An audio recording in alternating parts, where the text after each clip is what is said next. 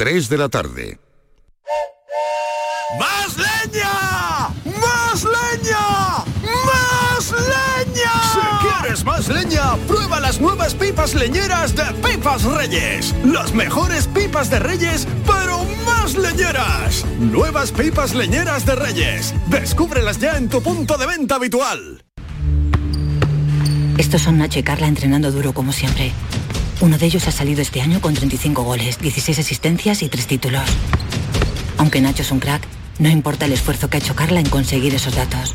Los focos siempre van al mismo sitio. En el deporte, que lo que importa, importe. Ministerio de Cultura y Deporte. Campaña financiada por la Unión Europea Next Generation. Plan de recuperación. Gobierno de España. Mi carro En Menta Limón tenemos tu carro, el de cabalgatas. Caramelo bajo fruta, 2,10 euros el kilo. Balones desde 20 céntimos y de cuero desde 1,50 euros. Peluches 45 céntimos. Juguetes Disney desde 10 céntimos. Lote 1000 artículos, 100 euros. Lote 200 juguetes, 29 euros. Menta Limón. Estamos solo en Matalascañas. Que no te engañen. Y más españoles que Manolo. Descubre con gente de Andalucía los mejores productos y sabores de la provincia de Sevilla, con las ferias del pan, el aceite, la aceituna y los productos ecológicos. Este sábado estaremos nuevamente en el patio de la Diputación de Sevilla para que conozcas productos muy solicitados y de primerísima calidad. Gente de Andalucía. Este sábado desde las 11 de la mañana en las ferias del pan, el aceite, la aceituna y los productos ecológicos con el patrocinio de ProDetour, Diputación de Sevilla. Comemos el viernes, salimos el viernes, quedamos el viernes, viene el viernes, cumple el viernes. Porque todo lo bueno pasa en viernes, este Black Friday podrás ganar hasta 6 millones de euros con el cuponazo de la 11. Además, entra en cuponespecial.es y podrás conseguir fantásticos packs de tecnología, moda o entretenimiento para disfrutar del Black Friday. Descubre por qué todo lo bueno pasa en viernes con el cuponazo Black Friday de la 11. Bases depositados ante notario. A todos los que jugáis a la 11, bien jugado. Juega responsablemente y solo si eres mayor de edad.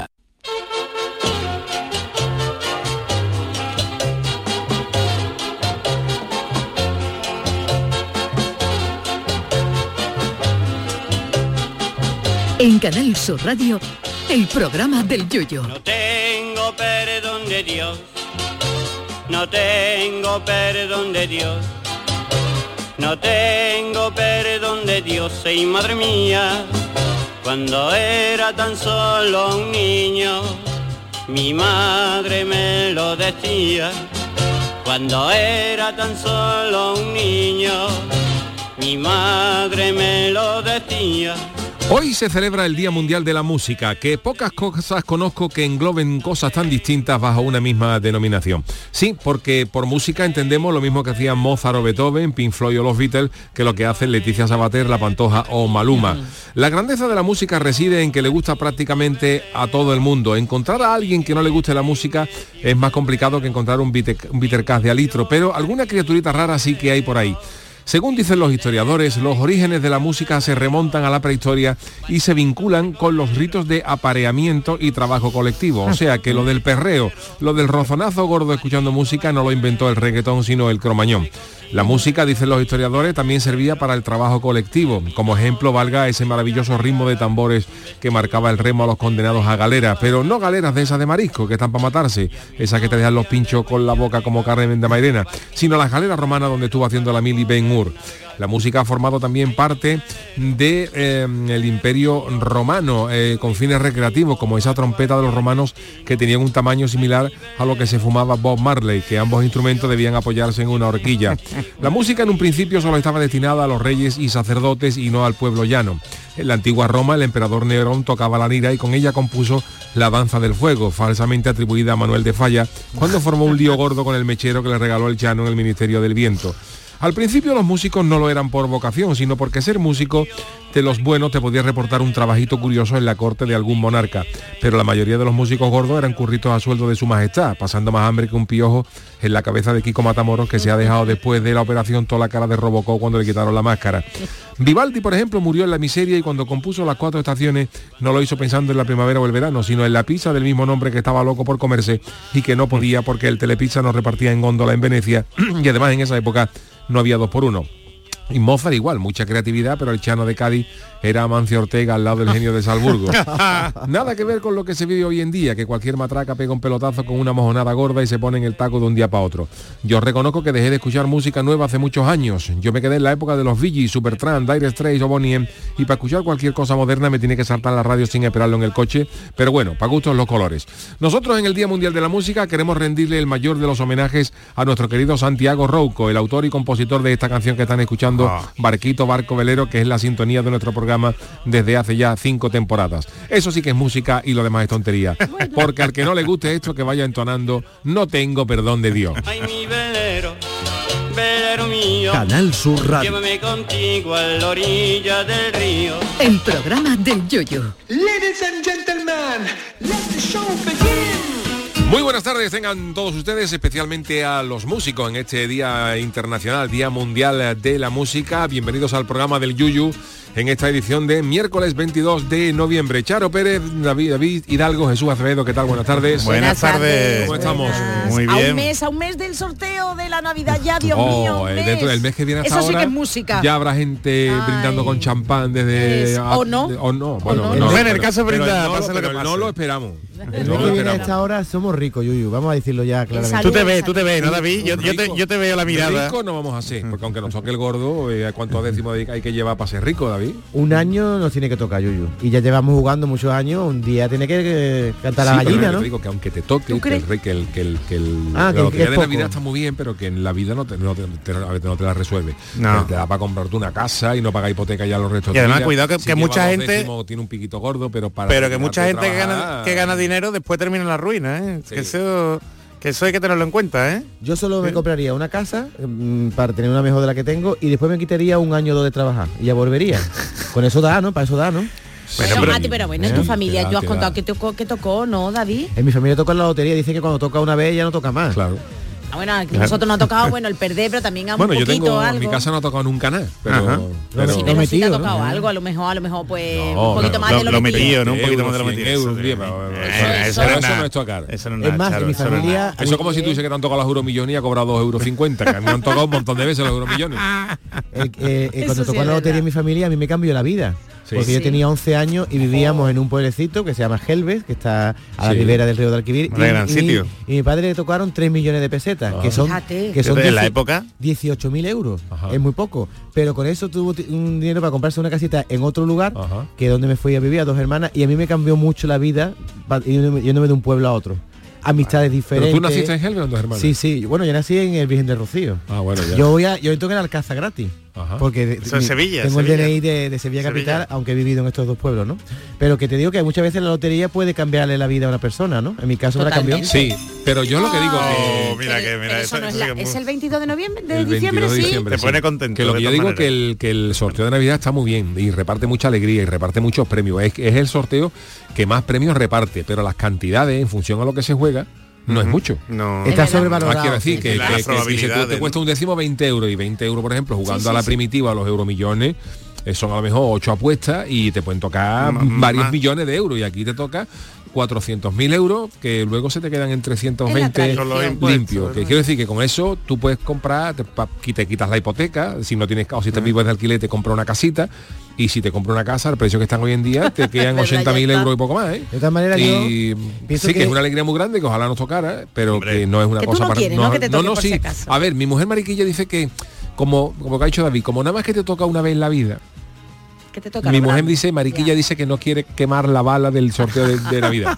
¿Y no porque lo que te toca sí juega y yo también juego pero ella dice que como nos toque ya no te va a tocar nunca más otra cosa y prefiere- probablemente no, no- no nos vaya a tocar ni una cosa ni otra pero- Prefiere guardarse. pero prefiere, dice, si me toca algo, que toque unos euromillones de 80 condiciones. kilos. ¿Y una al cosa- Chano qué le una- gustaría? ¡Oh! yo por eso no juego. yo no por eso no juego porque, Para claro, llamarse disgusto. 300.000 euros a mí me cuesta dinero. Sí, claro. Hombre, claro, porque la gente sabe que yo tengo dinero y entonces vendría a cobrar y todavía me, faltarían, me faltarían euros para darle. Entonces yo Sería no- un disgusto para usted. Y al señor Malaje también, que ¿Qué viene? Buenas tardes. Venga, sí, yo la cofradía llevo yo alguno. a la cofradía. hombre. yo sí he hecho, yo sí he hecho. ¿No ha traído para vendernos eso, papeleta, ¿no? Sí, he traído papeleta de, cofradía, ¿no? de la buena muerte. Ah, de la buena- que hay que colaborar, hombre. Aquí pa- por Y- caridad. Y nada. Yo juego a lo mejor una participación de, de la comparsa, que es un llavero, También. un llavero que juega 5 céntimos, que me toca el gordo y, toca- y- y tiene que pagar encima. ¿sabes? Pero poco más.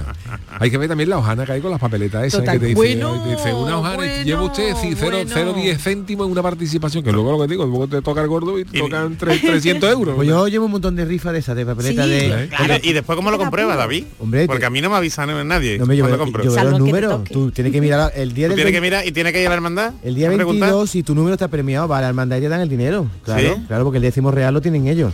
Pero Claro. para mí el día peor del año, el, el jarro de agua fría más grande es el día 22 por la tarde, porque lleva uno un mes a hacer Pues aquí vas a soluciones. estar, ¿eh? Hoy sí me toca, hoy sí me Aquí toca. No, yo no me hago, yo, yo, yo voy ya con la, eso que, me, que a mí no me toca nunca. Yo ya, o sea, yo compro, pero yo no digo, ay, que me otro. Yo no, yo eso ya la, esa esperanza la abandoné. Pero tú creéis que hay gente que de verdad, hombre, tenemos la esperanza todo de por si acaso, pero ¿creéis que todo el que echa para el sorteo de Navidad dice, ay, me va a tocar, me va a tocar? Seguro que va"? más, más de uno sí, ¿Sí? Charo, más de uno Hombre, sí. claro, entre Yo tantos lo millones de que, personas. lo que, por ejemplo, que sí me... Vamos, ya estoy acostumbrado, ¿no? Porque ya digo, esto es porquería. Pero yo, por ejemplo, lo- las quinielas, las primitivas y eso ya las he hecho online, como, como he comentado, porque me es más cómodo echarlo por la Y, y te lo recuerda además. Y me ¿no? lo recuerda, ¿no? Y además también tiene la ventaja de que si te toca, nos dice, ha tocado Mairena, ¿no? Ha, tocado online, entonces no sabe nadie dónde ha tocado, mejor puede ser en Huesca, que, que puede ser tú. Pero, eh, claro, como lo he hecho online, pues eh, todos los días cuando abro el correo por la mañana pone apuesta premiada en lotería. Y digo, ya está, ya está. Ya está. Eh, hoy va a ser. Ya está. Y luego te dice, tiene usted, ha tocado un euro, que es reintegro, que es, lo que es la mayoría de las veces, ¿no? Y yo ya me he acostumbrado y digo, porquería, cualquier día, aunque me toque una millonada, voy a decir, ya está aquí la porquería todos los días. Y me voy a llevar, pero yo he perdido ya la esperanza de que toque. Lo he hecho porque hay que echarlo, pero si no. Oye, ¿puedo decir una cosa del Día de la Música? Dime. Hoy en el programa de Vigorra le hemos dicho a los oyentes que canten. Entonces han cantado uno por ahí Ramazzotti, otros ha cantado una cosa de Rocío Jurado.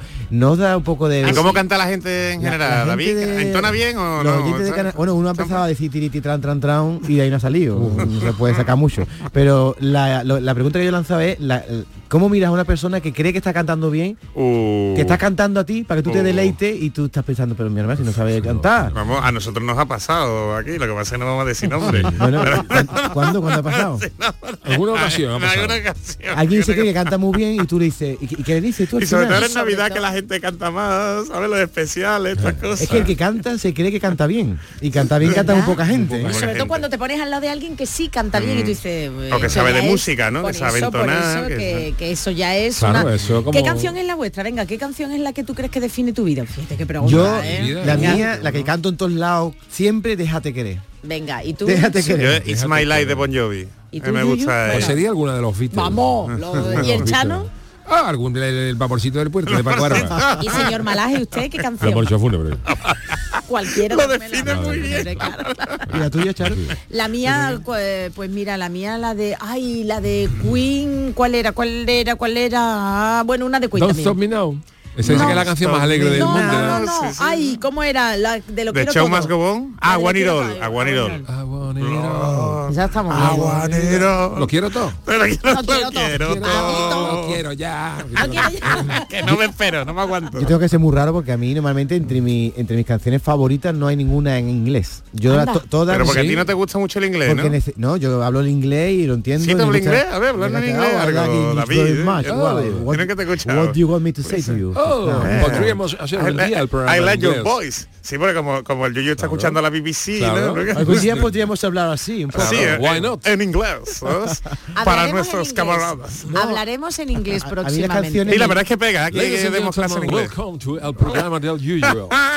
Me encanta, ¿eh? Me encanta. Oye, I love it. I love it. a, I love it. a lo mejor ganamos un montón de oyentes británicos de la Costa del. Sol. Mira, O en knows? Gibraltar, en Gibraltar. Who knows? Who knows that? Who knows? O Maybe. no, yo digo, Or not. no, Who- o Who no. knows or not? Ready or not. Ready or A mí, las canciones que me llegan realmente son las que se cantan en español. Me dicen mucho más porque la letra... Curiosamente no Claro. escucho casi nada en español. Ni no, yo tampoco. no por nada, ¿eh? no porque es de una manía. Yo hay cosas que me gusta de lo en español. Miguel Río, por ejemplo, me encanta. Hombre, también, Eh, sí. por ejemplo, hoy, hoy venía para acá en el coche y estaba escuchando la de No hay manera de los Ronaldo. Hombre, que sí, que temazo, que hay No música muy chula en español, pero que normalmente no consumo música en español. Me gustan algunas canciones, pero casi todo lo que escucho es guiri. Y puede ser que hayas estado tú tarareando una canción durante mucho tiempo y no tienes ni idea de lo que estás diciendo. Muchísimas veces. Y después con el tiempo aprender, ¿no? Lo que, lo que significa. Es verdad. ¿Eh? No me pares ahora, no me pares ahora. ¿eh? Qué grande, Queen. ¿Esta es la canción más alegre de la historia? Sí, Don't Stop Me Now, no me pares ahora. Lo que pasa es que a mí es una canción que me suena a cycling, ¿sabe? A clase de bicicleta, no me diga que no. Pone, venga, dale, dale, dale al manillar. Bueno, he visto recientemente eh, en Twitter, anterior Twitter, ahora X, alguien, eh, también era un programa mm, de sudamericano, no, no.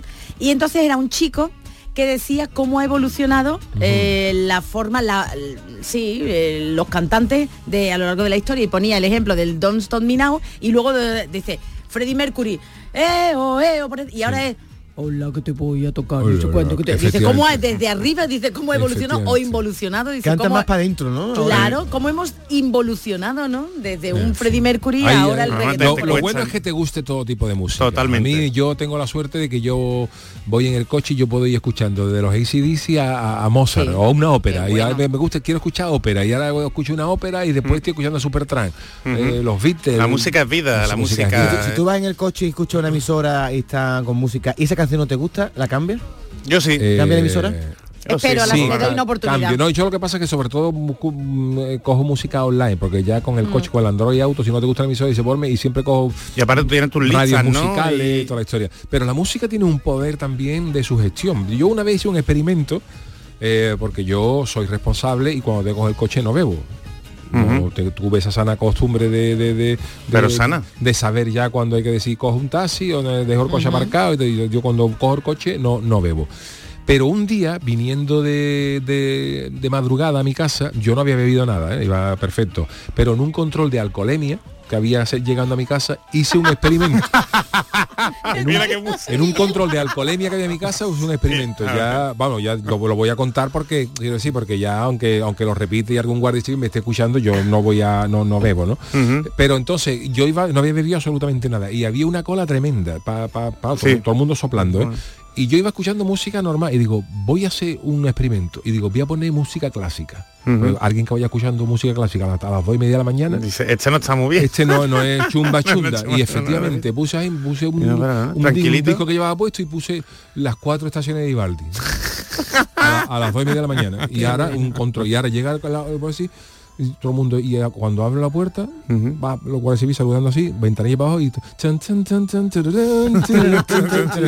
y el señor agente mira por lado y dice, puede usted continuar. No me diga, ¿no, no hiciste el control? No me hizo el control. Ah, normalmente te preguntan, ¿ha bebido usted? Y entonces te Y no es porque no me conociera, ¿eh? porque a mí hay guardias civiles que han estado haciendo control de alcoholemia, me han conocido y me han dicho mm, qué tal y eso después de soplar. Quiero decir, Ujú. porque lo corté Sí, no quita sí, valiente, sí, sí, que sí. tampoco se pretende que te lo quiten, que cumple, bien, muy que bien. cumplen con para adelante. No, ¿no? usted sopla y usted, ah, ya, tú, ¿cómo va el programa? Bien, pero ya después de soplar, que es lo, Claro, que, claro, que es lo claro, que tienen que hacer. Pero este señor, claro, vio el ambiente, que yo iba bien, que no iba con la cara Eh, como, como el Logroñé y, eh, en la liga. Y, y escuchando música clásica y pensaría, pues este señor... y- Yo- Prejuicio, se llama un Yo prejuicio, ¿eh? Puede engañé, ser. engañé a un guardia civil que me dice, buenas tardes, caballero, buenas tardes. ¿Ha bebido usted? Y, digo- y le digo, sí, sí que he bebido. Dice, pues sopla usted y no había bebido.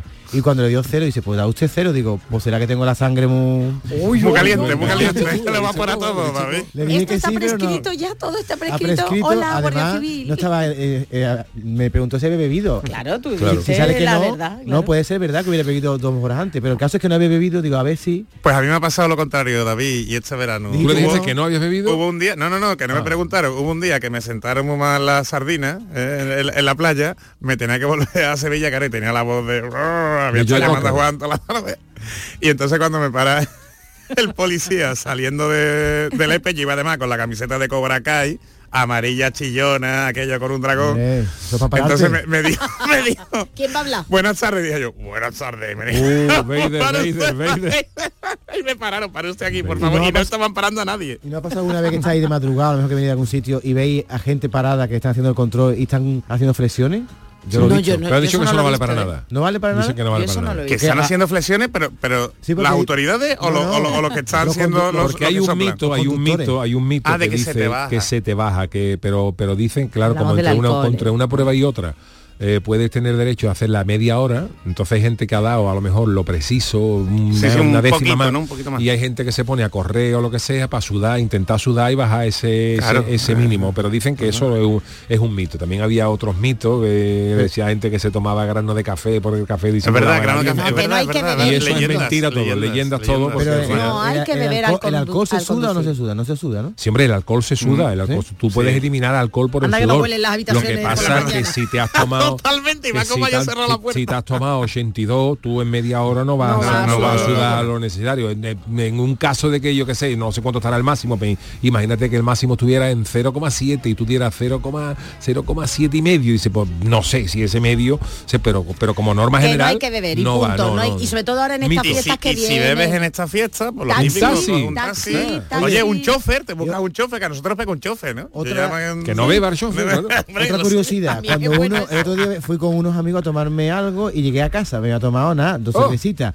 Y cuando llego... Pero ya había bebido. Cuando llego... Y con arco, y con arco, ¿no? no Sí, pero era arco. una cervecita que yo estaba perfectamente, pero le Sí, es lo típico, Cuando pero había bebido. Mi señora me pregunta, yo le dije que no. Dice, ¿qué de dónde viene? Digo, nada. Digo, no he tomado nada. Dice, anda que no.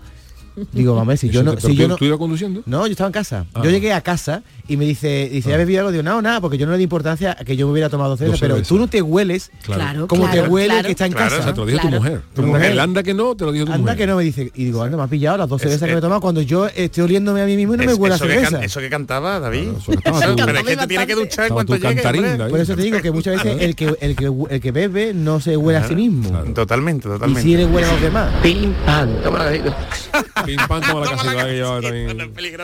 Pero bueno, repetimos, mensajes el Ahora que viene la siguiente, Navidad y que eso, ahora- ¿eh? exacto, Cero alcohol al cenas de Navidad, cenas, comidas, por favor, que un taxi, además así promocionamos y Exactamente. fomentamos ¿eh? otro Ya han empezado. Y nos vamos tranquilos. Ya han Claro. empezado, Navidad, ¿eh? bombas de todas las fiestas, que no, Totalmente. que no, que no, que no. Bueno, el Chano porque no sale de la caleta, el Chano que no a mí no la única vez que un guardia de, de- además de- eso lo, lo- lo conté aquí pero que en este horario creo que no Eh, una una vez veníamos de la chirica de cantar con la chirigota de los palomos que el, el traje era Sí, súper voluminoso. Entonces Era un palomo tenía muy un chaval, grande. un amigo mío que tenía una furgoneta y llevaba los trajes a los sitios y eso. Y nosotros de donde guardábamos los trajes que es las bóvedas de las murallas de San Carlos a una actuación que teníamos en la punta de San Felipe estábamos andando Ah, o sea andando, eso andando. hasta cinco minutos cerca. andando. Y yo iba con la moto y yo siempre llevaba el casco puesto yo iba, iba siempre con el casco puesto. Pero en ese momento como, como era a prácticamente 200 metros pues no me lo puse. Claro, y fui está al lado. está al lado error por mi parte y fui a, a llevar eso y entonces cuando yo estaba llegando con el casco mal hecho con encima del depósito porque era a 100 metros con el casco encima del depósito cogieron? me veo en mitad de la, de la carretera un guardia municipal de Cádiz con la mano ahí levantada como, aquí. parando aquí a los- en los voces ¿no? Y tú dices, ya está. y yo digo, Ya ya, está. está, ya, está. está, Y además no, te- tengo excusa de decirle No, usted, no, usted no. perdone, pero ha sido un fallo- Totalmente. fallo mío. Así, la mano ahí diciendo, pare usted aquí. y cuando me paro allá al lado, me dice el policía, dice, o te pone el casco o me canta un cuplé. me dijo. ¿Y qué hiciste? Y le digo, pues yo te canto un poco ¿Te ritmo acordabas si de- quieres. ¿Te acordabas del cumple? No, por lo menos El casco, hombre, el casco. Digo, ya lo Ya, sé, ya, sé, ya, error ya, mío. Hay, hay que reconocer los, los Los errores, los de, las, errores. de las pocas veces que he podido, porque yo siempre, siempre yo estaba para ir al cuarto baño y yo llevaba el casco. Pero bueno. De hecho han pasado accidentes, graves accidentes, Sí, no vamos a em, decir sí, por eh. Sí, sí, sí. conocidos Hay que que, no se han prevenir, puesto hay el que casco prevenir. y bueno, han tenido sí. Y un por trayecto, mortal. por trayecto Y muchas cortito, veces nos ¿no? confiamos que está al lado, No, no, se puede, no se puede. De los errores se aprende también. De los Sí, errores se aprende. Y es bueno que aprender, bueno- y porque hay bueno gente que no lo aprender, puede con- no la efectivamente. Y que no se nos olvide, que no se nos Bueno, olvide. hoy es miércoles, tenemos análisis, tenemos tiquismiqui, así que si os parece, vamos a ir con la friki noticia. Friki Noticias. Venga, la primera para Doña Charo. Pues hablando de errores, me quise hacer un arreglito y cuando me vi, pegué un grito. Hablando de música, los mecanos también me gustan mucho. Bueno, pues lo barato, como dice Ana Torroja, puede salir caro. Y es que con esta frase adelanto lo que le ha sucedido a una mujer que por ahorrarse un dinerillo, ¿m? El clásico. exacto, ha dicho, ay, pues yo no, no ha visto el peligro. ¿Cómo se llama esta señora? Esta señora se llama Kimberly McCormick. Kimberly. Es estadounidense, tiene 65 años y decidió ir por segunda vez, porque ya había ido en otra ocasión, hasta México para estirarse la piel. Ella es un poquito arrugada, la mujer, arrugada, Sí, ¿no? perdona, que puede tener unos años, pero Sí, sí. oye, 65 años tiene la mujer, yo he visto la foto bastante arrugada. Es que ¿eh? Kimberly es nombre de adolescente, no me diga que Pues no, ¿no? Kimberly no, estaba muy arrugada. Kimberly. Kimberly. Y la mujer se quiso, él se quiso estirar la piel. Bueno, pues se fue hasta México, hasta una clínica, y cuando se operó y se despertó, A ver. comenzó la pesadilla. A y es ¿qué que despertó no solo con la piscina, le tiraron la piel, El pero además... uy, A mí es que me gusta, ¿verdad? Yo sé que yo sé que es, El es- pellejo, el es la piel, pero sí. yo me gusta decir el se tiró al pellejo. Bueno, pues ese pellejo que sobró se lo utilizó, se lo pusieron en aumentarle los glúteos, el culete y a los pechos. Ah, se aprovechó bien, ¿no? El, el pellejo sobrante. El pellejo, madre mía, pero es que esa no- Pandereta, la eh, pandereta. la pandereta. Para el- las navidades. Oye, en Estados Unidos no toca la pandereta. Bueno, pues la historia de McCormick, eh, quien había tenido éxito en una cirugía anterior, ¿no? Para bajar de peso. Vamos a decir el sitio. El sitio se llama Centro Bariátrico de México. Atención, le costó 13 mil dólares, unos 12 mil euros en lugar de los más de 50 mil que habría pagado si se lo hubiera hecho en Estados Unidos. Y además bien, que no le hubieran puesto ni culo ni pecho. Sin embargo, lo que comenzó como una buena oferta resultó ser un desastre quirúrgi- quirúrgico que le va a costar pues unos 68 mil euros, ¿eh? Y dice la Ya señora... ves cómo se queda. Bueno, ya se ha Ya quedado estupenda, ¿o no? Entré en quirófano a las 4 de la tarde y al parecer no salí de la operación hasta la una y media de la madrugada. Dice esta mujer que llamó a su hija llorando porque cuando se despertó se vio dos burtos ahí que era un pecho enorme. Dice que aunque hubiera vivido hasta los 500 años nunca hubiera querido. Imaginaos cuando esa mujer despertó y se vio las, los Claro, pechos casi pero claro, claro, si, si no ella no quería que hicieran eso, no, no tiene ¿Por qué se ha podido equivocar? Eso es como la comanda de los restaurantes, Sí, que pero- te ponen una mesa lo que ha pedido otro y hay muchos errores de, de cirujanos Pero que han podido pasar. En el, Puede en el- pasar, en el claro. quirófano tal está previsto una cosa Pero de y tal el culo sitio. también. Y, y puede pero, pasar. pero Yuyu es que este, esta equivocación el dolor que le va a dar porque eh, ponerse glúteo y ponerse percho eso duele ¿eh? La- el postoperatorio no es nada fácil bueno además no te puedes sentar. Nada, nada. Ni, ni te puedes tumbar ver, boca abajo. mujer se ahorró primero en, en estas cosas que yo no voy a decir si en un sitio no. es mejor que en otro pero en cosas No, de no, no. estética y de salud es mejor apostar siempre por lo seguro y no por no por ahorrarte un dinerito eh, te vayas a un sitio donde a lo mejor no tengas las Pero garantías espera. precisas y otra cosa que tampoco cayó esta mujer que es que si te sale la cosa mal aparte de por supuesto el daño de salud que te puede hacer el picotazo económico que tú le puedes pedir a una clínica de Estados Unidos por una indemnización No tiene nada que ver. no tiene nada que ver porque allí allí por cualquier tontería se pega una Mm. indemnización de millones Pero de dólares. Y por eso cuesta más por también, por eso cuesta esa más, garantía. porque todo eso seguro. pero espera que aparte de eso a todo eso se suma que la hija de, de McCormick Mistian dame que los nombres dice que aparte es que no le dieron la atención médica adecuada y que incluso cuando la mujer denunció y dijo qué pasa dice que la agredieron físicamente y que la echaron por patas de la clínica Ya deja de quejarte. ¿ves? Oh. ¿Ves? Por irte a un país extranjero. Tú fíjate. boys era poco ¿Cómo Sabrina seguro que no fue a esa clínica. Pero imaginaos cuando esa mujer se despertó y se vio el volumen pectoral, ¿eh? Ahí que esa es mi noticia. Bueno, pues esa es la noticia. David, la, la siguiente para ti. Y tú quieres ser abogado, eso, eso no está bien pagado. Ah, qué grande. Luis. Doy fe, doy fe del titular, ¿eh? Doy fe del titular, David. Aquí tenemos a nuestro abogado. Que no está bien pagado. Sigue, sigue, Yuyu, ¿te la sabes entera? Gracias a Dios. La vida sigue felizmente si hay amor. Grande Luis Aguilera. el día de la música, tenemos que cantar en este programa y también quejarnos de lo mal que están algunos trabajos. Vamos a hablar de los requisitos que piden algunas veces que son irreales A ver. comparado con lo que prometen. En una oferta de internet, bueno, pues un tuitero ha hecho una captura de pantalla de lo descompensado que está la oferta de trabajo y además ha provocado muchos comentarios. Él dice Dice los jóvenes que no quieren trabajar. Fíjate los trabajos que nos ofrece. Y tal como se ve, es un trabajo para abogado para un bufete. Ha tapado el nombre para que no se vea.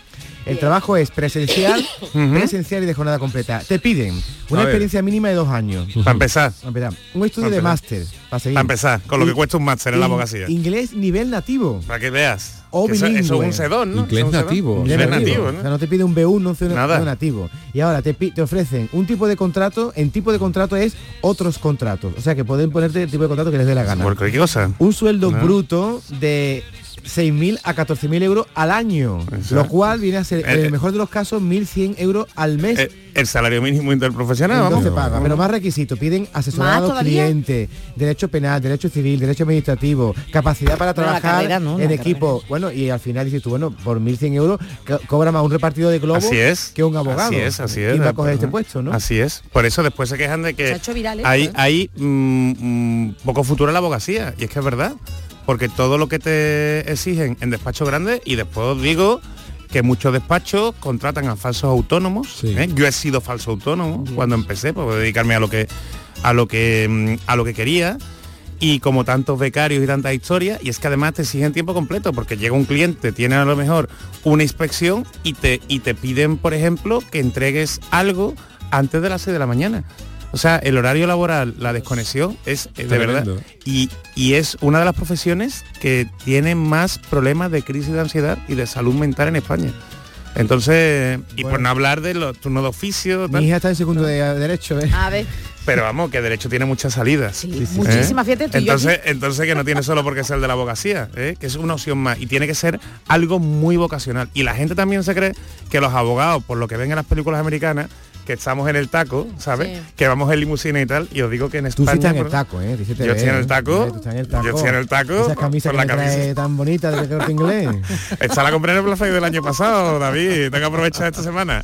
Bueno, nos queda una. A ver, Juan, a ver, Juan, que nos trae. Voy con la mía, este es el titular.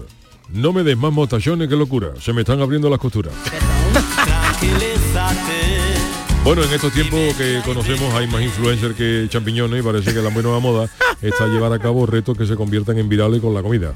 Vamos a hablar de Iván Toro, que es la nueva figura que triunfa en YouTube con sus ideas surrealistas y se conoce como Iván Food Challenge.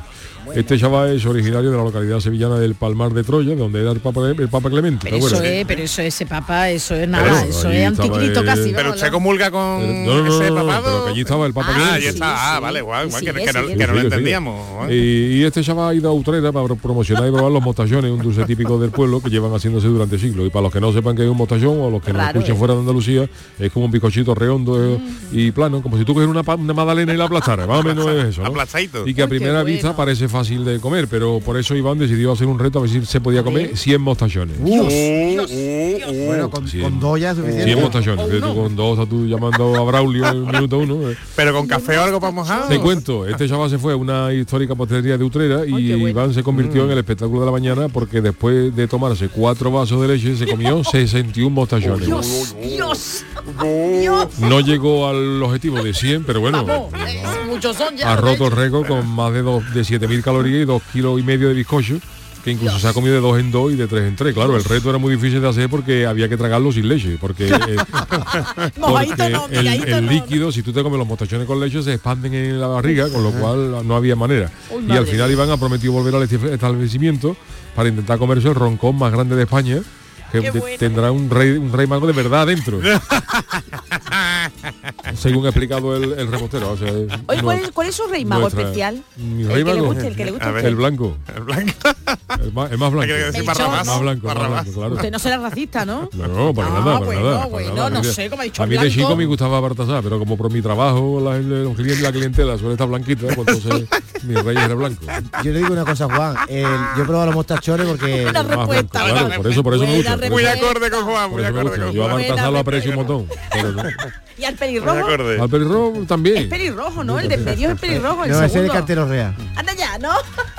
Melchor Gaspar, Ga- Yo, Gaspar. Juan, yo cuando iba a la universidad, que iba en tren todos los días desde dos hermanas, eh, venía Mira, siempre un señor de. Utrera que venía cargado de mostachones. Y te digo una cosa, comerse un mostachón bueno. o lo traga con agua o un poquito de leche O leche. o, No se queda ¿Tú la atascado aquí en la nube. ¿Tú la amigas el mostachón? Claro que se Hombre, lo ¿Y un suyo. chocolate? Qué bueno, un qué mostachón bueno. Pero un mostachón a palo seco no te lo tragas, se queda que aquí en medio. O una es. jardina, un, un bo- un bocadillo de hojaldrina. Ya compro yo jardines. Oye, las eh, 3 y 33 minutos. Hacemos una pausita y enseguida estamos con el tiquismiquis. El programa del yoyo. Canal Sur Radio. Canal Sur Radio. Bienvenidos a Sacaba. Mil metros de electrodomésticos con primeras marcas. Grupos Whirlpool, Bosch y Electrolux. Gran oferta en frigoríficos. Combi Corbero en blanco y no frost por solo 359 euros. Y solo hasta fin de existencias. Solo tú y Sacaba. Tu tienda de electrodomésticos en el Polígono Store en calle nivel 23 7. Sacaba. Este mes en Sirsa Renault y su red de agencias solo podrás decir... Sí quiero. Para los enamorados del volante, este es el momento de un sí quiero con Sirsa Renault y su red de agencias. Ven y enamórate de nuestros precios en todos los modelos como el del nuevo Renault Clio desde 15.500 euros. Este es el si quiero que estabas esperando. Y ahora además, si vienes antes del 30 de noviembre, te llevas una magnífica cesta de Navidad. Sí quiero. Soy Yoli, vecina de los Palacios Villafranca. El Parque de los Hermanamientos, la verdad es que es muy bonito y cuando llega el momento de la tarde, pues reunirme con mis amigas, él está con sus amigos del cole. Cada día la Diputación de Sevilla trabaja con tu ayuntamiento para mejorar las instalaciones municipales en tu pueblo y tu ciudad. Diputación de Sevilla, cerca de ti. En Solarrica sabemos que hay regalos que no caben bajo el árbol. Abrazar, cocinar, reír, disfrutar, brindar, celebrar. Porque lo que realmente importa cuesta muy poco. Sola Rica. Contigo en los momentos importantes. ¿Ya conoces las lavadoras Nevir? Lavadoras de hasta 12 kilos con motor inverter y etiqueta energética clase A. Porque Nevir siempre piensa en el ahorro de la factura de la luz. Con las lavadoras Nevir podrás esterilizar la ropa deportiva y disfrutar de su velocidad de centrifugado y sus tres modos de lavado rápido. Si no la tienes aún, ve ya por tu lavadora Nevir. Aquí tiene, señor, su cuenta. No, no, ya me la darás en 2024. Esto solo pasa en los 10 días Nissan. Quedan 3 días para ir a tu concesionario, llevarte un Nissan con entrega inmediata y no pagarlo hasta abril de 2024. Ven y aprovecha las mejores ofertas antes de que se acaben. Descubre Canal Sur Podcast, nuestra plataforma de contenidos especializados, exclusivos, de producción propia. Como La Isla del Tesoro, queremos despertarte el gusto por la lectura y la cultura, con recomendaciones de libros, entrevistas a autores, sugerencias, con Vicky Román y Carlos López. Canal Sur Podcast, la tuya. En Canal Sur Radio, el programa del Yoyo. ¡Suscríbete! Las consultas de Acevedo. Los miércoles nuestro Tiquismiqui Jesús Acevedo nos resuelve todas las dudas que tengáis y que Charo nos va a formular ahora mismo, pero antes tenemos eh, que saludar, David. Sí, porque tenemos hoy de público a un montón de alumnos que llegan desde Huelva, del Instituto Cuenca Minera de Río Tinto. Están ahí saludándonos. Son de Río Tinto, de Qué buen sitio, qué buen sitio. Buen sitio. Campillo y Campo Frío, que son tres pueblos de la provincia de Huelva. El profesor se llama Benito Martínez y me acaba de decir ahí en el pasillo que tienen una emisora de radio dentro del instituto. Anda. Que se llama Gallo FM. Bien. Gallo FM, hay que escucharlo. Tenéis que enviarnos por vuestros programas para ver cómo hace en Gallo eso, FM. eso. ¿eh? Bueno, pues os invitamos a que os quedéis hasta el final porque hoy tenemos la estrella de la semana que es El. Chanálisis, que viene después de esta sección, así que no os vayáis. A ver, eh, Charo, ¿hoy por dónde empezamos? Venga, pues vamos. De- Dios mío, esto- este programa es. Bueno, pues os recuerdo las vías para hacerle las consultas a Jesús Acevedo. Como siempre la podréis enviar a través de la cuenta de X, anterior Twitter, arroba programa del Yuyu, o bien a través de un audio al 670-947-154, como ha hecho este oyente. Eh, mi nombre es Ireneo y escucho aquí Canal Sur Radio desde Valencia. Eh, mi duda es la siguiente. Yo trabajo en un centro municipal, en un, en un municipio en la provincia de Valencia, y es eh, un, centro de servicios sociales de educación, somos muchos programas, y hace poco la directora, para no liarse con nuestras vacaciones, de asuntos propios, puentes y todo esto, para saber de qué personal dispone y qué programas funcionan y cuáles descansan, pues creó una hojita de Excel, un archivo en el servidor común del centro para, para que apuntásemos los días que nos vamos a estar, que nos cogemos vacaciones y todo esto. Hubo personas que discutieron esta, esta propuesta porque decían que podría vulnerar la privacidad de que todo el mundo sepa eh, qué días cada uno se coge de, de descanso, de vacaciones. Eh, y hubo personas que pensaban que no, que esto no vulneraba ningún derecho, que al final éramos como un equipo entre todos los programas y que teníamos que saber quiénes estábamos y quiénes no disponibles en, en diferentes fechas. Eh, y yo tengo la duda, no sé, no sé quién puede tener la razón. Eh, dicho todo esto, al, archivo solamente puede acceder en el servidor solamente personas que trabajan en el, en el mismo centro físico, no pueden acceder de otros programas municipales que están en otro centro. Y a ver si me resolvéis la duda. Muchas gracias. A ver, pues la pregunta es, esta es la de interesante y además todos tienen su parte de razón. ¿eh? Lo que sí hay que recordar do- dos cosas. Es que el tema de la intimidad, el derecho a la intimidad, ¿no? En este caso la privacidad, no es un derecho absoluto, ¿eh? no, no prevalece ante todas las cosas y menos ante una relación laboral, ¿no? Como este caso. Y segundo, eh, recordamos a, este oyente y a todos aquellos que trabajáis en una administración pública, en un municipio como este caso, ¿no? Que todas las administraciones públicas están obligadas a tener un delegado de protección de datos, que es lo que yo hago cuando no estoy aquí en la, en la radio. Entonces, para eso tenéis eh, a un delegado o delegada de protección de datos al que le podéis preguntar estas cosas. Entonces, en, vuestro ayuntamiento seguro que tenéis que tener a alguien eh, quien os pueda responder según vuestras circunstancias. Y yo doy mi opinión con otros centros municipales o con otros ayuntamientos con los que he trabajado. Mm, es verdad que las vacaciones de cada uno, oye, pues evidentemente puede afectar a la intimidad y yo no tengo por qué saber, ¿eh? por ejemplo, que mm, otra persona pues ha ido de, de vacaciones en la empresa con la que trabajo, con la que colaboro, ¿no? En Canal Sur, por ejemplo. Yo no tengo por qué saber cuándo Juan Mi Vega, por ejemplo, cuando el director se pilla las vacaciones, en su intimidad. Pero, por ejemplo, si tengo, si, si formo parte de un equipo, como puede ser el equipo de este programa, ¿no? El programa del Yuyu, a mí me interesa la saber, o el programa tiene un interés en saber cuánto Charo pues no va a estar en el programa, ya sea por motivo Es un interés legítimo. Exactamente, es un interés legítimo. ¿Por qué? Más que nada porque sabéis que si no está Charo, aquí se nos cae una pieza fundamental y, los demás... Por porque- operatividad del por- grupo. Exactamente, por operatividad y que sepas que vas a tener que apretujar más, vas a tener que hacer más cosas, nos tenemos que complementar entre David, Yuyu y yo, ¿no? Pues con este caso es un poco igual. El centro municipal, ¿eh? pues sí tiene interés legítimo en saber eh, cuántos activos, ¿no? En este caso, cuántas personas va a tener disponible, eh, disponible más que nada para organizarse el trabajo. ¿eh? O personas de otro centro o personas que pertenezcan al ayuntamiento no tienen por qué saberlo. Ahora se puede hacer con unas medidas adecuadas. O sea, ese archivo que dice donde se guardan las vacaciones, pues a lo mejor solo debería tener acceso la persona, la directora, como, como dice aquí, ¿no? O una persona de recursos humanos, ¿eh?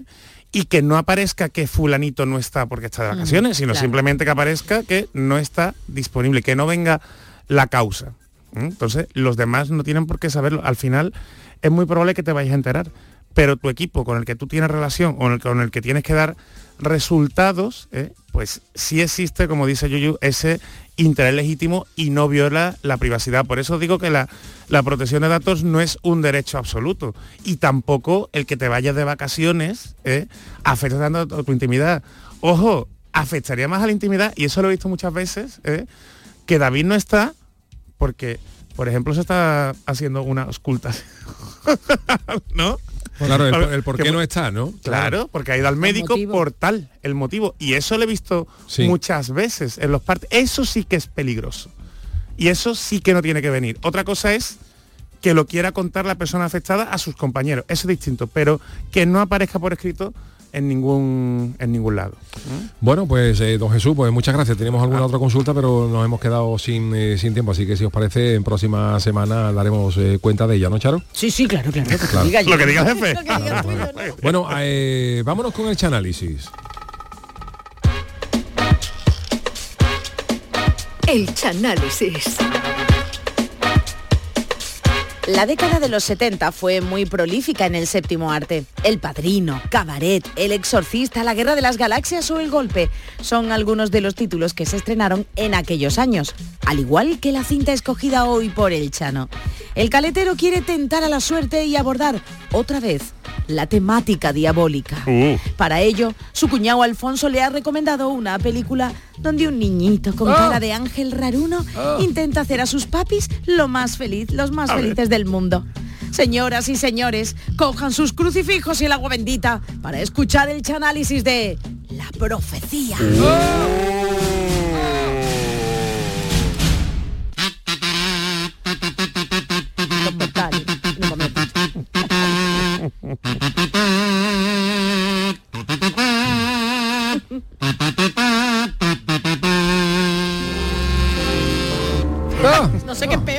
Qué música. Ay, qué cosa más mala.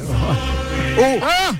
¡Qué cosa qué miedo! Oye, que esto da mucha. Buenas tardes a todos. Aquí com- comenzamos un día más el Chanálisis que en el día de hoy está dedicado a una película de Hindama Gorda, uno de los clásicos de terror de toda la vida, película de Cagaleri de la Gwenny. Nos referimos a La Profecía, Ah, película del año 76 dirigida por Richard Donner y protagonizada por Gregory Peck. Fíjate, sí, Gregory sí, Peck, tiene Peck. nombre de cuando tú quieres escupir una almendra dentro del coche y estabas a la ventanilla y te das cuenta que Peck, porque suena en la ventana. Gregory Pero por Peck. favor. Gregory Está pasando un queso que tú estás comiendo mejor un conguito, te has comido un conguito, te has comido chocolate, te has comido chocolate y cuando quieres echarlo, escu- escupe la ventanilla, por la ventanilla la, la almendra, el cacahuete dentro y está la, la ventanilla baja. Y te Abierta, y te da y ya saben Peck. otra vez. Ahí se llama este. Gregory Peck, Lee Remick, David Warner, el Harvey David, Stephens David. y Billy Whitelove. La película. White Law, la ley blanca. Ley blanca, ley blanca. La profecía. La película comienza cuando una pareja formada por el diplomático Robert Thorne y su parienta Catherine tienen un hijo, pero el niño pequeño la espicha casi inmediatamente después de haber nacido, una desgracia. Entonces, Empezamos bien, empezamos bien, claro, esto no es, lo- esto no es los vingueros, esto es la, esto es la- la profecía, es cosa de Hindama. Perdón, perdón. Esto es susto. De susto. Entonces, cuando el niño muere, un cura, el padre Espileto, coger padre, y le dice a. Robert, mira, pa- mira, ¿por qué, ya que se ha muerto el niño? Le dice, ¿por qué no te lleva a un niño huérfano cuya madre ha nacido en el parto? Te lo lleva, lo cambia O sea, que, la madre ha perecido en el la, la madre del, Ha muerto. del otro niño, eh, no, el Robert, su, mu- su- su mujer vive, pero el que muere es el niño que da a luz. Sí, pero el ahora- cura le dice, aquí hay una, aquí hay otro parto, que la madre ha fallecido y Ah, está el niño huérfano. Y dice, entonces, ¿por qué no te, por qué no te llevas tú a este uy, niño? Que se ha quedado el Que pobrecito quedado- sin y entonces familia. el padre Robert se lleva a eso pero no le dice nada a la madre fíjate tú el padre también fíjate Ah, no le dice nada. Fíjate los huevos del padre eh, se muere el niño y lo cambia por otro y no le dice nada a la madre pero tú fíjate cómo empieza la película ¿eh? dos niños muertos la madre de uno reunida con chanquete en apenas cinco minutos Sí, sí, sí. Vamos, sea, ves. empezar. Esto más empezar, que tú a esto le pones la música de Perales en vez de esto que hemos escuchado y esto se lleva 33 Oscars. Esto es, esto es más triste que una noche vieja en casa de Del Bosque, que, que lo echaron del programa No te rías que peor porque llevaba 1500 programas ganando.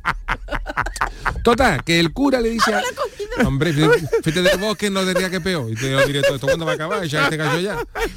Que no para de ganar, no, para de ganar. dinero. De ahí, ahí hizo fortuna del bosque, no ganando al fútbol. Bueno, pues el cura le dice al padre que cambia al niño como el que cambia un jersey en el corte Sí, inglés. claro, A ti se te ha muerto el niño, pero te lleva este. Pero no le digas, tú no le digas a la madre. Fíjate también a. Tú callado. La, la hueva del padre. Totalmente, totalmente. Entonces la pareja le pone a este niño al adoptado Damien. Ay, malo Eh, ya. Dam- también el Y nombre. Damien. Damien, Damien, eh, y entonces Damien. poco después Robert, el padre, que es diplomático, es destinado a Gran Bretaña y se mudan allí. Pero ya con la familia y el niño alojado en Inglaterra, a la niñera de Damien, que le ponen una niñera, la visita un, un perro negro. Uh, un animalito. Rottweiler de estos con más baba que una manifestación de caracoles, un perro de estos con los cachetes, estos perros agresivos, sabemos, de estos que, Sí, sí. puso una vez un dueño en Wallapop que decía cambio Rottweiler, muy cariñoso al acariciarlo por brazos ortopédicos. y entonces este perro visita a la niñera de Damien. Y, él- y la niñera de Damien se mata, se, se ahorca en el cumpleaños del niño. Y antes de matarse dice que su muerte es un regalo para Damien. Tú, los, Fíjate, los fíjate. tintes que está cogiendo esto. Vamos, No, que no, ya, estos ya, no son ya. los cumpleaños del chiquipá con la, la, la piñata de la chuchería. Este fíjate el regalo de la, La niñera. de bola, el regalo de la niñera a Damien, que Damien tiene toda la cara de que toca la guitarra a los ACDC, de Angus Young. pero en chico, Tú coges a Angus Young y le pones el uniforme de los Reyes Católicos, del Colegio de Reyes Católicos, y es Damien. Y tras la muerte de la niñera, los padres de Damien contratan a otra niñera que es la señora Bailo, que la gachi llega a casa, fíjate tú, con el mismo perro. Ay, por Venga ya. Con el perro que se le apareció a la otra y llega, y llega Uh. como, como el que lleva un caniche. Uh, Y entonces Ya sabemos que quería el puesto. hay otro Mm, cura, el mm, padre Brennan, que conoce el cambiazo de Damien desde Ah. chiquitito. Y entonces este cura le dice al padre Robert, dice, mira Robert, tu mujer está embarazada. Pero ten cuidado porque Damien va a tratar de matar al hermano. Uh, uh, pero aquí una uh, cosa, porque la gente entra con Uh, esto, uh. pero lo que realmente da miedo, esto, esto no ha, no, no ha- no ha reparado nadie, pero me da cuenta yo. O sea, ver. Robert el padre Sí. no sabe que la mujer está embarazada, pero se lo dice el cura. ¡Oh! Eso, eso, eso es muy sospechoso, ¿eh? A ver, aquí, Ahí, ver.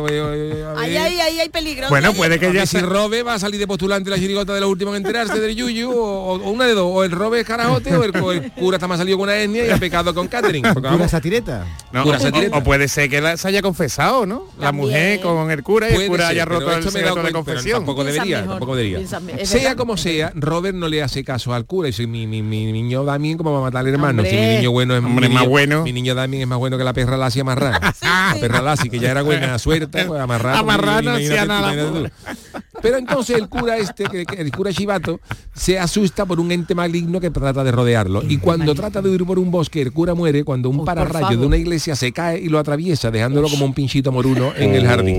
El padre Brennan. Hasta luego, Lucas. Hasta luego. Se fue con Dios. Hasta luego. Y posteriormente, Catherine, la madre de Damien, le dice al marido, ahora sí se lo dice ella, yo estoy embarazada, porque Ah, ya sabía mal. algo del cura y, sabía ¿Y que se hizo sorprendido o qué? Bueno, él dice, bueno, no pasa nada, pero, y- pero poco después, Vaya comunicación en la pareja. ojo, poco después, la, la mujer, da- la madre de Damien, Catherine, está embarazada, pero poco después sufre un aborto espontáneo Oh. tras caerse por un barcón Ush. Por culpa de Damien. Oh, Ya está claro. El niño, claro, el niño, ya, el niño es para cogerlo. La madre, la madre estaba viendo el carrusel de coro en el barcón y cuando se agachó para con un compa, tú eres un compa, cuando se agachó por el pollete, también que estaba ahí como el que que- que- y la madre pegó un carajazo y, y claro. La Y perdió, y perdió al niño, al que llevaba. Fíjate tú como es niño que, vamos, Damien llega a nacer en, en tiempo de Herodes y Herodes pide asilo político en Judea. Niño más malo.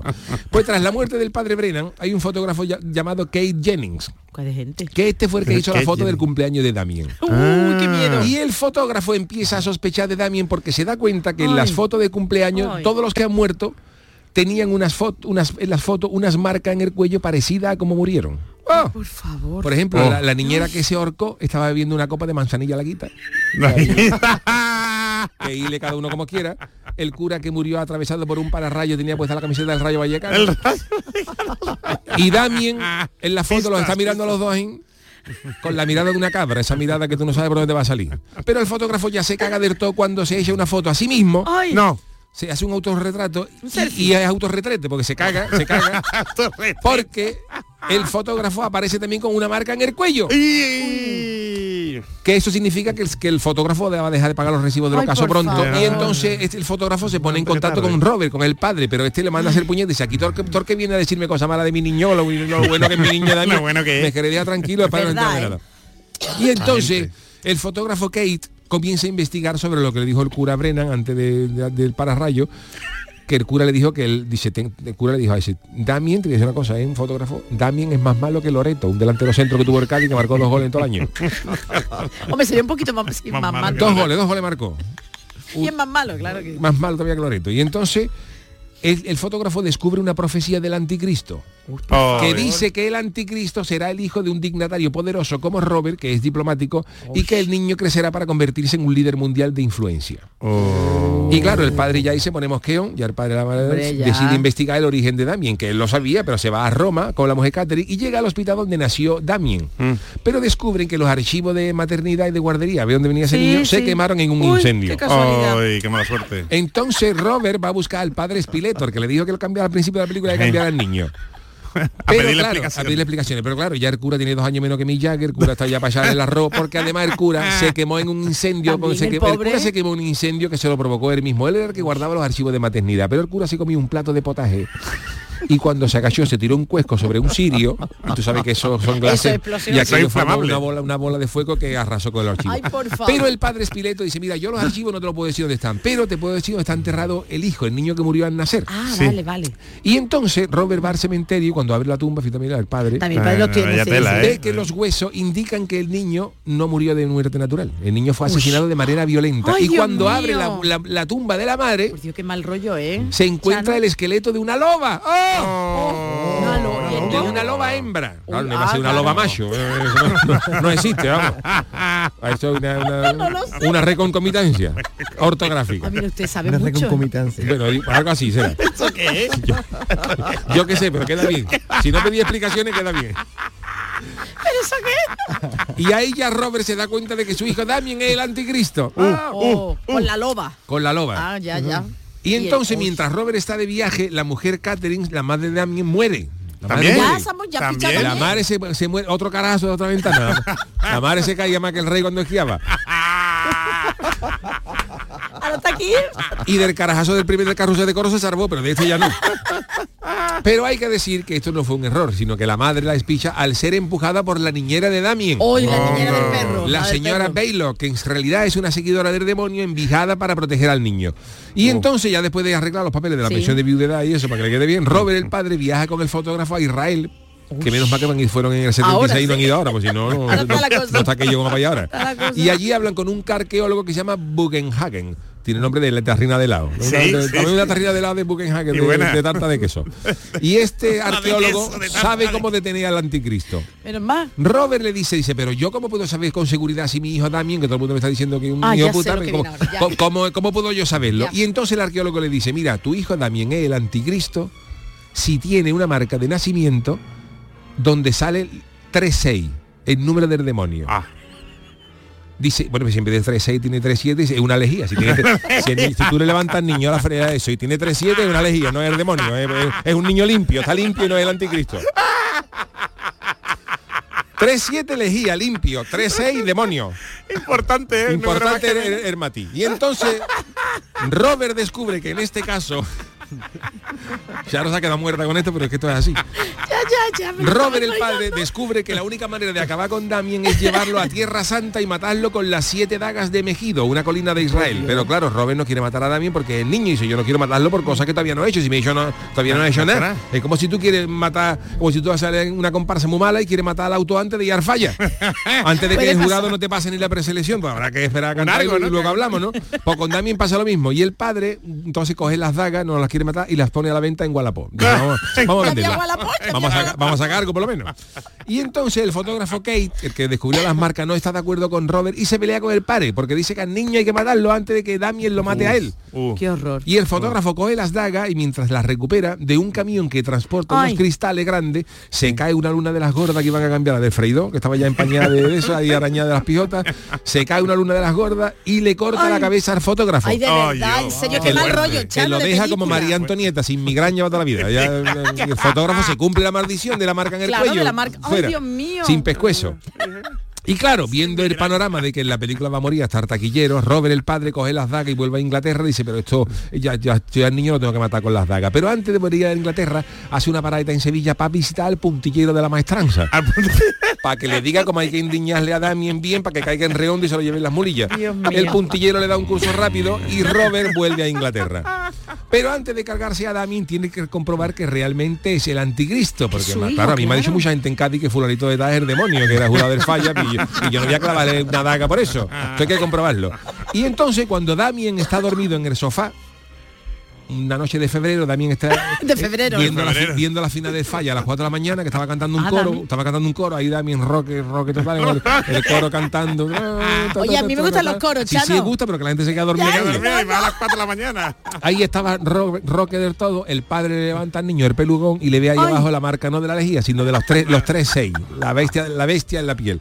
Y entonces la señora Bylock, la criada, se da cuenta de que Robert quiere matar a Damien. Anda. Y la niñera ataca a Robert. Se va para él, La se niñera. va para él cantándole la presentación de la comparsa a los herederos del Levante, que es la, presenta- la, la- la comparsa que más ha desafinado en el falla. Y, y Robert, ahí, ah, pero Robert reacciona y mata a la niñera clavándole un tenedor en el pescuezo. Ay, por favor, qué desagradable. Y Robert atrinca a Damien, que se había levantado de ver la final del falla, había cantado, de- había acabado el coro y estaban cantando los diablillos salvajes del Caribe. Claro, a la niña le gustaba todo eso de demonios, de los, Era de los billetes. Y entonces se lleva al niño a una iglesia, a Tierra Santa, para matar al anticristo en un lugar sagrado. Pero lo persiguen un grupo de agentes de seguridad. Y justo cuando Robert, el padre, está a punto de, de ejecutar las acciones Claro, del puntillero de la maestranza con Damien, que iba a cogerlo así, para que le diera las dos orejas del niño, al padre le pegan un tiro y Oh. matan al padre. No. Vaya. Oh. Y entonces, ¿Y el claro, niño sigue? Damien se queda bueno, el niño, Ay, el ay. niño no, Ay, qué no hay quien lo bate, el niño se queda huérfano. Y a Damien se lo lleva a los Estados Unidos. ¿Dónde lo adopta? Fijaros, el presidente de los Estados Unidos, que era el amigo del padre. ¿Qué Fíjate dice? que esto tiene más peligro que un mono con una motosierra. Esto es el- el- Damien al cargo del presidente de los Estados Unidos. Y la película acaba en el funeral de Robert y Catherine, los padres de Damien, que están niñas ahí con, Sí, los- con las sí, manos sí, metidas a los bolsillos, ¿eh? diciendo, a mí no, a mí, a mí, venía aquí, venía a mí. Y mientras el cura, dista- el cura ya está enterrando a los padres, diciendo el cura lo típico, qué bueno era, tu Sí, mañana claro, dormida, tal. Damien se vuelve a la cámara, que aquí se acaba la película, Damien se vuelve a la cámara y se ríe más que dos fijas en un sello. Damien hace... y ahí termina la profecía. Hay, hay una gindama otro mundo. Y el niño sigue vivo, el niño puta. Y, en- y en- y Y es el encima- anticristo. y encima la adopta un alto dirigente, como decía la profecía. Digo, la profecía. todavía, ¿no? Chano, usted ha leído, he leído yo para preparar esto, he leído mm, lo que pasó durante el rodaje y da Sí, un poquito durante de el coña. A rodaje, Gregory Peck se le murió un año antes Gregor- sí, un hijo, un hijo, accidente. hubo un accidente de aviación de un equipo de producción Que iba donde murieron, Gregory seis, Peck y donde no murieron seis o siete. Pasaron cosas muy chungas, así que Chano, vamos a tocar Uno madera. también ¿eh? murió como el cristal de la profecía, Sí, así, sí, una muy- cosa así, una cosa. yo vamos, tenía que haber hecho otra película, pero ya he puesto, hecho está hoy. Porque ya tiene hecho la mitad. Tenía hecho la mitad, ¿no? si yo llego a saber lo otro después, hago, Toca hago, madera, toca madera. hago el padre coplilla de Juan y Bueno, de Rafa. está aquí Juan el malaje. Juan, rece algo por nosotros. Rezaremos algo por, por Usted no ha visto esa película, ¿no, Juan? No la he visto. Usted se niega de- a ver esas cosas, Del demonio, eso a mí no me gusta. No, No me gusta. gusta. que si hubiera salido los 3-7. Fíjate, fíjate, los tres siete. ¿Cómo era la de Mariana, Marina, Mariana Cornejo, no? La que lo cantaba. ¿Cómo era? No me acuerdo ya. Oh, qué mal, qué, Me ha gustado lo de se, se ríe más que dos viejas en un sex shop. Hombre, Eso- hombre, bien, Bueno, el látigo. No esperaba. Nadie pero el lo látigo se ríe una. en la curva, pero en la curva. perdone, pero la otra en no el session derecho. cuando ven Las dos. ellas esas dos vías dándose codazo cuando ven las cosas que están allí dentro. Mira lo que hay aquí, Antonia. Nos llevamos este, como decía el chiste, eso es el extintor. El extintor. Que hay niños delante. Este No, pero, pero nada, era segu- seguridad en el trabajo.